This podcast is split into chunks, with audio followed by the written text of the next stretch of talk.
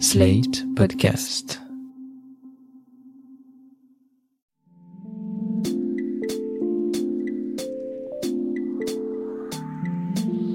Salut et bienvenue dans cette tourne par rond, le podcast qui répond chaque semaine aux questions que vous vous posez. Quelles que soient vos interrogations dans votre rapport aux autres, au monde ou à vous-même, vous les partagez avec nous et Mardi Noir, psychologue et psychanalyste, va tenter d'y répondre. Bonjour Mardi Noir. Bonjour Christophe. Mardi Noir, au menu de cet épisode de Sa tourne par une question, celle de Mathilde. Mathilde s'interroge à propos de son psy, qu'elle voit régulièrement se positionner sur des questions de société, que ce soit sur Twitter ou dans les médias. Et c'est vrai qu'on peut se demander pourquoi les psys, en particulier les psychanalystes, s'impliquent autant dans les débats sociétaux. Bon, je sais que c'est un peu incongru, mais j'aimerais rappeler que les psychanalystes sont des êtres humains comme les autres. Ni meilleurs ni pires. On pourrait s'attendre à ce qu'ils soient un peu moins cons que la moyenne, mais enfin, on est toujours le con d'un autre, et cette aide le vaut aussi pour nous. De plus, l'époque est à l'avis, à l'opinion, à l'outrance parfois, et il arrive de dénicher sur Twitter des propos indignés de psy. Nous sommes presque tous pris dans les raies de l'illusion tweetesque, parfois jusqu'à l'aveuglement. Ça bugle, ça tweet, ça vocifère. Les psys, dans toute leur humanité, et notez que je n'ai pas dit humanisme, mais bien humanité, avec tout ce que ça comporte de crasse, bref, les psys aussi s'inquiètent, s'engagent et analysent à l'aune de leur outillage théorique mais c'est bien depuis leur position de citoyen qu'ils s'octroient le plaisir de commenter, qu'ils soient psychanalystes et selon moi accessoires. Mais pourtant, c'est souvent à ce titre soit qu'ils interviennent spontanément, soit qu'ils sont invités, comme si cette fonction de psychanalyste leur donnait une sorte d'assise particulière. Ah bah ça, comme les médecins, les juristes ou les politologues, certains psys ont du mal à mettre de côté leur ego et croient détenir la grande vérité sur le monde. Ce qui est quand même sacrément gonflé quand on sait que cette discipline se fonde sur l'écoute clinique. Quand les débats sur le mariage pour tous faisaient rage dans la société française, j'ai le souvenir que plusieurs psychanalystes avaient fait part de leurs craintes quant à cette évolution. Ils s'appuyaient sur Freud et Lacan, sur la différence sexuelle, sur la place symbolique du père dans la famille, ils s'inquiétaient d'un ordre bouleversé. À les écouter, c'était la fin du monde. En réponse, d'autres psychanalystes ont fustigé ces prises de position réactionnaires et se sont insurgés que les enseignements de Freud et Lacan soient instrumentalisés pour refuser des droits aux personnes homosexuelles. Ce que vous dites est intéressant parce que c'est souvent mal compris ou mal perçu. La psychanalyse n'est donc pas un bloc homogène avec des moines soldats, tous alignés sur la même pensée. Bah, il faut le répéter. La psychanalyse en soi ça ne veut rien dire. Il y a des pratiques, des psychanalystes, des avis, des interprétations. La psychanalyse, ce n'est pas un être autonome qui prend des décisions, ce n'est pas Dieu, ce n'est pas un discours de maître qui sait tout mieux que tout le monde. Si pour certains la place du père en tant que chef de famille revêt un caractère irremplaçable au sein d'un foyer, d'autres, se référant au même texte, y repèrent avant tout une place symbolique, une affaire de désir, de manque, qui n'a pas forcément à être incarnée par un homme doté d'un pénis. Et surtout, pour beaucoup, la majorité, j'espère, il n'y a pas de normes à inculquer aux patients. On n'est pas dans un centre de redressement. On n'est pas là pour filer droit.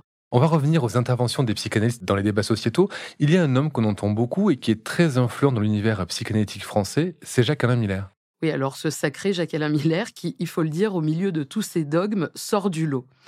Alors, qui est Jacques-Alain Miller? Jam pour les intimes est une des grandes figures de la psychanalyse française. C'est le gendre de Lacan, c'est aussi le frère aîné de Gérard Miller, qui lui aussi s'exprime beaucoup en public.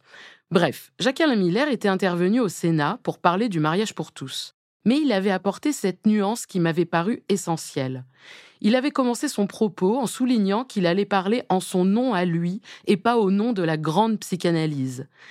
Il avait même spécifié au début qu'il ne voulait pas s'en mêler et il a changé d'avis.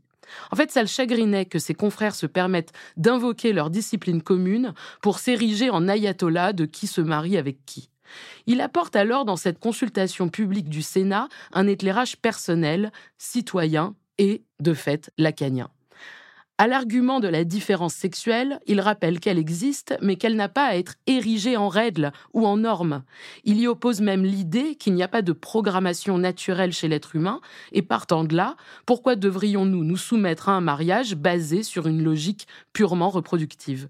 Mais quand on connaît mal les courants psychanalytiques, quand on connaît mal les psychanalystes en tant que tels, qu'est-ce qu'on fait de ces apports au, au débat public?